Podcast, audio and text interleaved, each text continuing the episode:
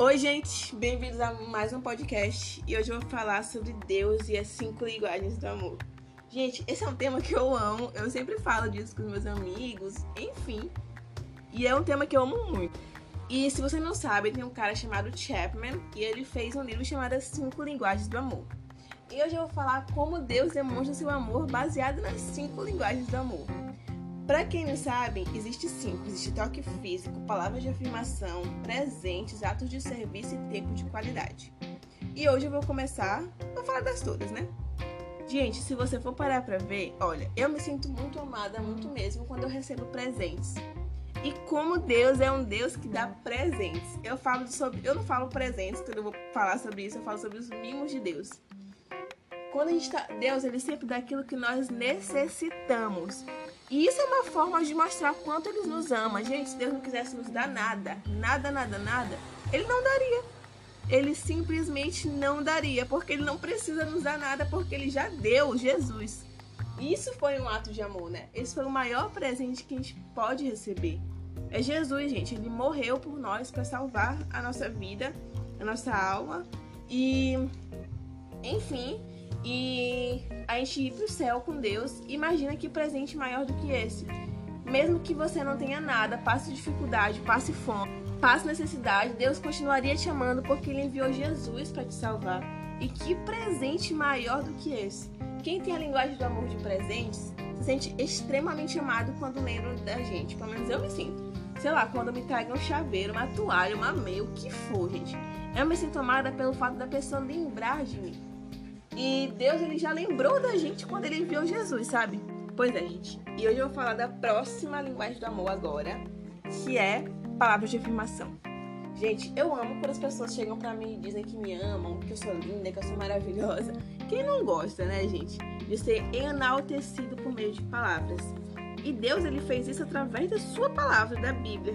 Tem inúmeros versículos que falam do amor de Deus para conosco, né? E tem inúmeros exemplos, inúmeros exemplos mesmo. Tem um versículo que fala que ninguém viu nem ouviu aquilo que Deus tem preparado para aquele que os ama. Olha que lindo, né? E como Deus ele demonstra seu amor através das palavras. E você pode ler a Bíblia 500 mil vezes, mas sempre Deus tem algo novo para te falar através da palavra dele, gente. E eu me sinto muito amada quando às vezes eu tô precisando de um versículo específico e aí eu abro a Bíblia e vejo a palavra que Deus usou para falar comigo, mas não é só para mim, né? Não é só sobre mim, é sobre todos nós. E lá, esse versículo pode falar comigo de uma forma, pode falar com outra pessoa de outra forma, mas o importante é que tá lá pra gente ler, sabe?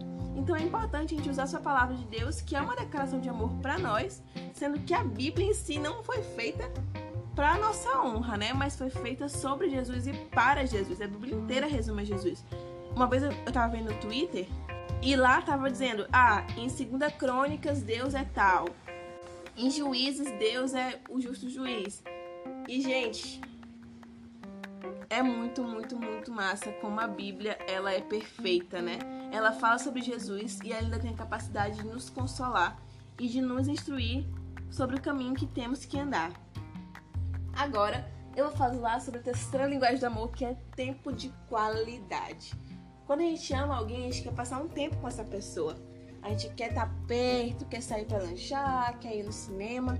E Deus também é um Deus de tempo de qualidade. Nós temos que passar o um tempo de qualidade com Deus. E o que é incrível é porque ele está disposto a passar um tempo de qualidade conosco, sabe? Ele não é um Deus disponível que a gente manda mensagem, sei lá, demora mil, mil horas para olhar, né? Ele pode demorar para responder, mas ele sempre olha as nossas aspas mensagens. E ele é um Deus de tempo de qualidade, um Deus que você pode falar com ele a hora que você quiser, a hora que você necessitar. O importante é que você faça isso de todo o seu coração, né? Então, que a gente venha dar prioridade a passar um tempo de qualidade com Deus. Independente da nossa rotina, do que está acontecendo conosco, mas que a gente saiba passar um tempo de qualidade com Deus. E a outra linguagem do amor é carinho. E, gente, como Deus é um Deus carinhoso. Aí você vai dizer, nossa, Bianca, mas como é que ele é um Deus carinhoso, sendo que a gente nem sente é, o toque dele? Gente, quando a gente tá mais precisando, a gente sente o abraço de Deus, mesmo que a gente não sinta fisicamente. E a gente sente o amor dele. E é incrível, ou ele envia pessoas para nos dar isso que está necessitando naquele momento, né? Um abraço amigo que a gente sabe que foi Deus que enviou. Por isso que ele também é um Deus de carinho, um Deus que nos ama da sua forma, do jeito que ele pode nos amar. Que ele pode nos amar de todo jeito, né, gente? Porque é Deus. E tem muita gente que se sente muito, muito, muito amado com carinho, né? Eu não sou esse tipo de pessoa, acho que toque físico é a última linguagem do amor que eu tenho. Mas Deus é um Deus de carinho e Ele também está disposto a te fazer carinho, a te amar da forma que você é, né? Claro que isso também requer que a gente mude, né? Que o Espírito Santo está dentro de nós e ele nos ajuda a melhorar, nos ajuda a mudar, sabe? E Deus também é um Deus de carinho. E a última linguagem que eu vou falar hoje é atos de serviço. Gente, eu não preciso nem falar sobre isso, né? Deus ele demonstra seu amor por atos de serviço e muito. Jesus ele veio, Deus estava no céu, ele se transformou em Jesus e veio para a terra. Gente, isso é um, um, ato de serviço. Ele serviu os pobres, as prostitutas, as viúvas, os seus discípulos, ajudou eles a entender a palavra, a entender o seu chamado. E eu não preciso nem mais dizer nada, né? Ele veio como ser humano, viveu nessa terra, sendo que ele estava no seu conforto no céu, né, gente? Então, que a gente possa ver Deus na sua linguagem do amor de diversas formas.